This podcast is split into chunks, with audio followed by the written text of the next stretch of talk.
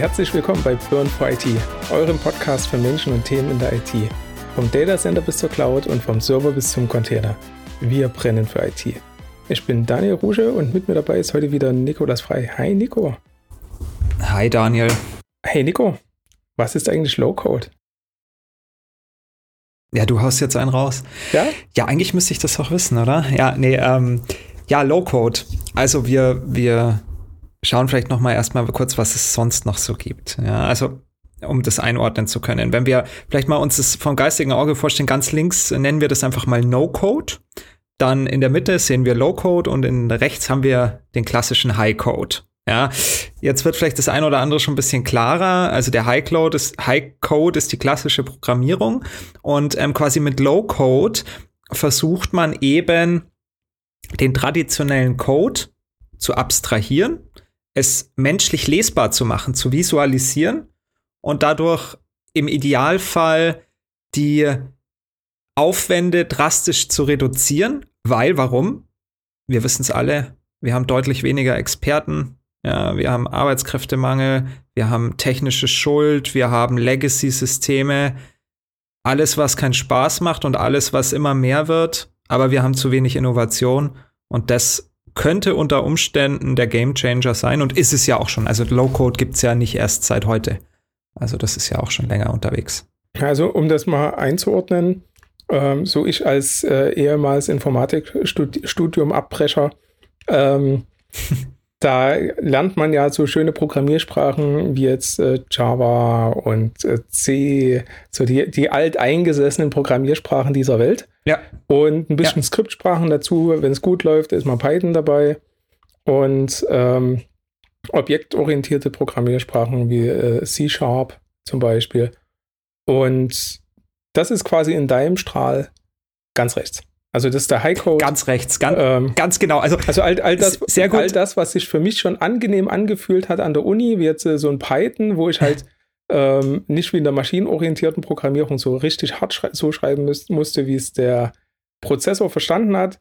Oder ähm, ja. in anderen Programmiersprachen, wo ich dann doch über viele Umwege und, und langen Text äh, irgendwo zum Ziel kam, ist ja bei Python mhm. schon relativ kurz. Das ist aber immer noch High-Code. Also es ist noch, noch, noch kein Schritt in Richtung Low-Code auf dem Zeitstrahl sozusagen. Ja, genau, du hast es perfekt gesagt. Also wenn wir nochmal sagen, ganz links ähm, sind die Nullen und Einsen, ja, dann kommt äh, du hast gerade gesagt hier Assembler, äh, C, ja. Java und dann kommt Low-Code. Ja, also eben abstrahiert den ganzen Layer darunter und macht es dadurch möglich, halt eben auch diesen Layer drunter super schnell auszutauschen, weil man einfach ja auf der höchsten Ebene arbeitet. Das macht man das Modell orientiert und äh, kann dann auch viel flexibler agieren.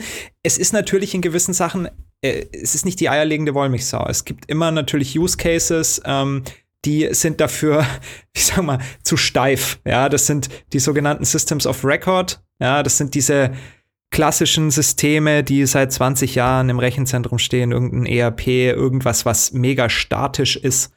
Und äh, da setzt du nicht von heute auf morgen eine Low-Code-Plattform äh, rein. Die, ja? die SQL- also und Oracle-Datenbanken dieser Welt, äh, die da irgendwo welche, irgendwelche Daten präsentieren. Ganz genau, aber aus meiner Sicht, die Zukunft ist Interoperabilität. Ja, die, diese alten Legacy-Systeme wird es weiterhin geben und manche Sachen lohnen sich nicht abzuschalten. Die laufen halt einfach, weil sie wirtschaftlich sind 20 Jahre weiter. Die werden nicht migriert in die Cloud, die werden nicht gerefactored. Die bleiben so, wie sie sind, aber die müssen mit den neuen agilen und innovativen Systemen zusammenarbeiten, die unter Umständen in einer Low-Code-Plattform halt generiert werden, ja, und die müssen mit den Altsystemen natürlich verknüpft werden und darum Interoperabilität, dass eben diese Plattform oder dieses Tool oder diese Software, mit der man arbeitet, das dann halt auch hergibt. Das wäre dann noch der Idealfall, dass man sich nicht wieder ein Silo baut.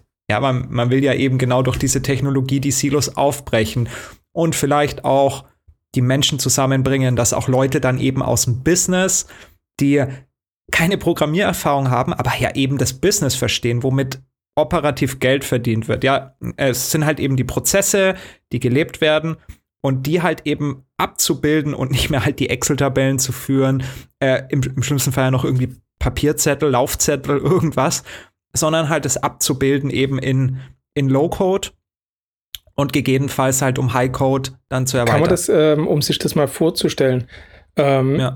vergleichen mit einem äh, Programm- oder Prozessablaufplan, dass man sagt, äh, wir haben eine, eine hübsche GUI, bauen da irgendwo uns äh, so ein paar Kästchen, ja. ähm, da passiert ja. das, da passiert das, ein paar Pfeile dazwischen, wenn das passiert, dann gehen wir nach da und so weiter. Also, das ist, das ist ein guter Punkt und äh, ich muss auch noch mal in meine Vergangenheit schauen. Ich habe ja, ihr wisst es auch, wenn ihr die Folgen gehört habt, ich habe sehr, sehr viel mit VMware gemacht in der Vergangenheit und ähm, das erste, was mir jetzt da spontan einfällt, wenn du nochmal von Prozessen und Abläufen sprichst, ist der äh, vRealize Orchestrator. Ja, also im VMware-Bereich gehört dazu dieser vRealize Automation Suite. Heißt, es ist eine Kernkomponente, um eben ähm, Prozesse in der IT-Infrastruktur, speziell in der VMware-Umgebung zu ja, automatisieren, ähm, zu schedulen, zu beschreiben und auch halt eben mit wieder anderen Systemen über REST API Calls etc. zu verbinden. Ähm, ich hatte da mal ein interessantes Projekt. Äh, da ging es nämlich darum, ein Self-Service-Portal zu bauen. Hat wunderbar geklappt, äh, hat ein bisschen lange gedauert. Wenn ich damals gewusst hätte, wie einfach das mit Low-Code gegangen wäre, ja. Hm, ähm, gut, aber ja, ich meine, so Schritt für Schritt so entwickelt sich das halt weiter. Also sagst du letzten Endes, äh, Low-Code ist sowas wie die Automatisierung in der Programmierung. Ähm, wo ich gar nicht unbedingt wissen muss, wie ein bestimmter Algorithmus funktioniert, um den nutzen zu können, sondern wo ich letzten Endes den Algorithmus auch gar nicht unbedingt in Text, sondern auch in, in einem grafisch-logischen Weg irgendwo beschreiben kann. Ja. Dass ich sage, das sind meine Eingangswerte, das brauche ich als Ausgangswert, so in der Art. Ja, also, also eine, eine Low-Code-Plattform hat halt in der Regel immer eben diese, diese Prozess- ähm, Automatisierung denn, ja. Also wie man es ja auch äh, Robotic RPA nennt sich es, glaube ich, Robotic Process Automation, ja. Also es hat man drin, diese visuelle Modellierung und e um eben äh, gewisse Stakeholder auch Verantwortlichkeiten da abzubilden, wer kommt in welchem Prozess, wer muss genehmigen, wenn man das vielleicht sich ein bisschen plastischer vorstellen kann, ähm, äh, mit ein paar Personen, die halt in der Abteilung arbeiten. Der eine ist halt äh, der Senior, der dann irgendwie die Sachen freigibt und so weiter. Also ich gebe dir recht, ähm, man kann es relativ einfach modellieren, aber halt einfach nur bis zu einer gewissen Tiefe, weil irgendwann hängst du dann trotzdem wieder bei irgendwelchen If and Else und bei irgendwelchen Bedingungen, bei irgendwelchen Regeln, ja, ja. Ähm, die du ja nichtsdestotrotz beschreiben musst. Und die musst du zwar jetzt nicht in, in Python oder in JavaScript beschreiben, äh, kannst es zwar halt wieder abstrahiert beschreiben, aber du musst es trotzdem verstehen. Also komplett drumherum kommt man noch nicht. Also klar gibt's da viel auch künstliche Intelligenz als Add-on, die dann Vorschläge gibt, ähm, was zum Beispiel der nächste logische Schritt ist zu 95 Prozent oder ähm, auch im, im Performance-Sektor oder im, im, in der Visualisierung auch ähm, das optimiert, aber so weit sind wir im, im Markt, im Low-Code-Markt noch nicht wirklich. Also hat jeder Hersteller natürlich äh, seine Vor- und Nachteile, aber ähm, das ist noch so ein bisschen Zukunftsmusik. Ähm, aber ja, man kann eine Menge damit machen. Aber ich meine, man, man hat ja jetzt nicht nur die Logik dahinter, sondern auch die, äh, die Frontend-Visualisierung. Ja, du kannst ja auch damit Seiten bauen. Ja, ähm, Graphen, Timelines, die du eben auf deine Datenmodelle referenzierst, wenn du sagst, du hast halt eben dein, dein Datenmodell mit deinen ähm, ja, Entitäten, mit den Attributen, die in gewissen Relationen zusammenstehen ähm, was könnte man da jetzt als Beispiel nehmen? Äh, ich sag mal irgendwie so ein, so ein Webshop mit irgendwelchen Artikeln. Du hast den Kunden, du hast halt irgendwelche Produkte, die in, irgendwelcher, in irgendwelchen Zusammenhang stehen. Äh, und dann geht der Spaß erst los. Ja, du musst dir irgendwie Gedanken machen, erstmal, wie, wie baue ich das auf? Ähm, wie möchte ich das visualisieren? Und da gibt's ja auch weiterhin die klassischen Methoden, äh, so, ein, so ein Wireframe, wo man sich halt dann die Sachen aufzeichnet. Ähm, ist halt dann relativ einfacher modellieren kann, weil man es ja nicht mehr im Code äh, darstellt, sondern eben in diesem Modell. Und das ist dann eher so, what you see is what you get, meistens in diesen Umgebungen. Du, du klickst es dir halt zusammen, du machst per Drag and Drop deine Elemente rein. Ähm, ja, und drunter ist es dann trotzdem wieder ein Code. Ja, natürlich. Aber halt eben also, mehr automatisch generiert. Also, wenn, wenn wir das mal äh, zusammenfassen, ist es letzten Endes äh, das, was du sonst mit deinem Programmierer auch machst, äh, oder mit deinem Chefprogrammierer. Du äh, setzt dich zusammen, malst ein Bildchen ähm, wo du beschreibst, was du quasi oben reinkippst und was unten rauskommen soll. Und zwischendrin äh, malst du vielleicht auch mal ein Mockup von, äh, von einer Website oder so, wie das dann ja. aussehen könnte. Ja. Und der Programmierer programmiert es. Nur in dem Fall ist der Programmierer vielleicht eine, eine kleine äh, AI im System, die dir halt den Code äh, in großen Teilen baut und wo dann der Programmierer ja. letzten Endes ähm, noch ein bisschen polischen wird wahrscheinlich, also noch ein bisschen ähm, ähm, nachschön, vielleicht äh, an der einen oder anderen Stelle noch was hinzufügen. Aber an sich, äh, ja. da gibt es eine KI, die ganz viel Arbeit abnimmt und äh, das heißt, ist dann Low-Code. Also ja, gut, ich, ich meine, ähm, äh, dieses Modell, äh, das muss jetzt nicht, also das basiert, ich meine, zu 95 Prozent überhaupt nicht auf einer KI. Ja, das sind einfach logische, ähm, da gibt's halt gewisse, gut, äh, das jetzt zu erklären wird ein bisschen schwierig, ähm, aber da gibt's halt gewisse auch Methoden und äh, auch wieder eine Software drunter, die das natürlich übernimmt und diese Layer aufbaut. Ähm, aber äh, ja, es wird, ist da nicht alles halt äh, mit, mit KI. Äh, das sind halt gewisse Erweiterungen, die einem das Leben erleichtern, okay. meistens. Ähm, was ich eher noch, wo du es gerade ansprichst, auch ähm, Programmierer, weil das war, wo ich mich jetzt auch mal so initial auch, ich glaube, ähm, ja, weiß nicht, von einem Jahr mal ein bisschen mit Low-Code beschäftigt habe, auch mal ähm, ein paar Videos äh, auf YouTube geguckt habe. Da hat man immer so mitbekommen, dass ähm, viele Programmierer auch dann drüber sprechen, dass äh, sie Angst darüber haben, äh, Angst davor haben, sich mit dem Thema auseinanderzusetzen, weil äh, das macht sie ja überflüssig und äh, ich, die brauchen mich ja dann gar nicht mehr und so, ja. Und ähm, finde ich halt ähm, absolut falsch. Also jetzt so auch viele, viele haben das dann auch natürlich sind zurückgerudert und haben, haben sich es einfach nochmal überlegt. Und es ist, wie wir es ja überall sehen, es wird viel automatisiert, es wird, äh, viele Jobs fallen weg, ja, aber ähm, es entstehen auch immer wieder neue und man, man findet immer wieder, wenn man bereit dazu ist, ähm, sich weiterzubilden, immer wieder eine neue Nische. Aus meiner genau, Sicht. Das, ja. das ist ja derselbe Punkt wie mit dem äh, RZ-Admin, der dann ja. äh, Angst vor der Cloud hat, weil er dann ja überflüssig ist, weil wenn es kein RZ mehr gibt, dann braucht man ihn ja nicht mehr. Aber wenn er mal den Blick schärft, äh, sieht er, okay, die Cloud muss auch administriert werden. Also warum nicht auf das Pferd setzen? Und, äh, und genau und, dasselbe und, in der Programmierung also ja. auch. Und wenn wir hier ein bisschen abschweifen, ähm, viele Unternehmen ähm, fahren da diverse Ansätze, nämlich ja so, so ein Cloud-First-Approach für Dev- und Testsysteme, um schnell ähm, und iterativ Produkte zu entwickeln. Aber dann, wenn die Systeme entwickelt sind und man äh, wirtschaftlich arbeiten möchte, dann ist die Cloud unter Umständen nicht das optimale Betriebs... Also Cloud ist ja ein Be Betriebsmodell. Wir reden hier, Cloud ist ja auch eine ähm, ein, ein, ein Ort, wo man die Sachen betreibt. Also so, so verstehen ja. es die meisten Leute, wenn wir über Amazon AWS sprechen, dann ist das die Cloud, ja. Aber Cloud ist ja auch, was man im eigenen Rechenzentrum haben kann. Das ist ein Betriebsmodell. Ja. ja?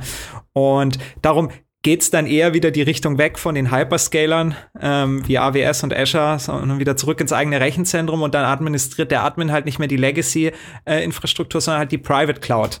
Und da ist zwar deutlich mehr automatisiert, aber es ist ja auch cool, weil da muss man sich mit dem ganzen äh, repetitiven Sachen nicht mehr auseinandersetzen, sondern hat halt dann die Sachen, die ein bisschen interessanter sind, aus meiner Sicht zumindest. Da ist der Tag dann nicht so langweilig, wenn man immer das gleiche klickt. Aber irgendeine Wartungsarbeit oder immer Wartungsmodus, Neustart, Wartungsmodus, Neustart. Genau, aber, aber, da hat man ja auch irgendwann das Gefühl, dass man äh, nur noch der äh, das, das Klick-Äffchen ist, was im richtigen Moment aufs richtige Knöpfchen drücken muss. Und äh, da ist es doch ganz cool, wenn man ein bisschen Abwechslung reinbekommt. Also vielleicht nochmal, nicht, wie gesagt, dass wir zu weit abschweifen und vielleicht nochmal das hier zu kanalisieren. Äh, das ist ja dieses klassische Foot. Ja, Fear, Uncertainty und Danger, was vermittelt wird. Ja, macht den Leuten Angst, die Jobs werden überflüssig. Also, schaut zurück, es ist alles immer dann doch nicht so schlimm gekommen. Ja. ja. Mal ein bisschen äh, äh zu akzeptieren ist äh, ich war früher, ich habe mich auch verrückt machen lassen. Ich muss ehrlich sagen, wo ich damals noch, ich, ich glaube, es war so 2012, äh, auch ähm, so durchgestartet bin in der IT, also auch hauptberuflich sozusagen. Ähm, und da die Cloud-Thematik ja so richtig ans Laufen gekommen ist und ich auch im, im Rechenzentrum gearbeitet habe, da habe ich mir schon Gedanken gemacht. Aber ja, muss man sich halt damit auseinandersetzen, ja. Und äh, jetzt, äh, wenn ich zurückschaue, muss ich so ein bisschen schmunzeln und sagen, ja, war halt alles einfach gemütlich sich weiterentwickeln und dann ja. wird das schon. Ähm, noch, noch eine kleine äh, Frage. Äh, magst du mal äh, Low-Code im Vergleich zu No-Code nochmal äh, ein bisschen ja. erklären? Weil wir, wir haben es jetzt mit äh, High-Code verglichen.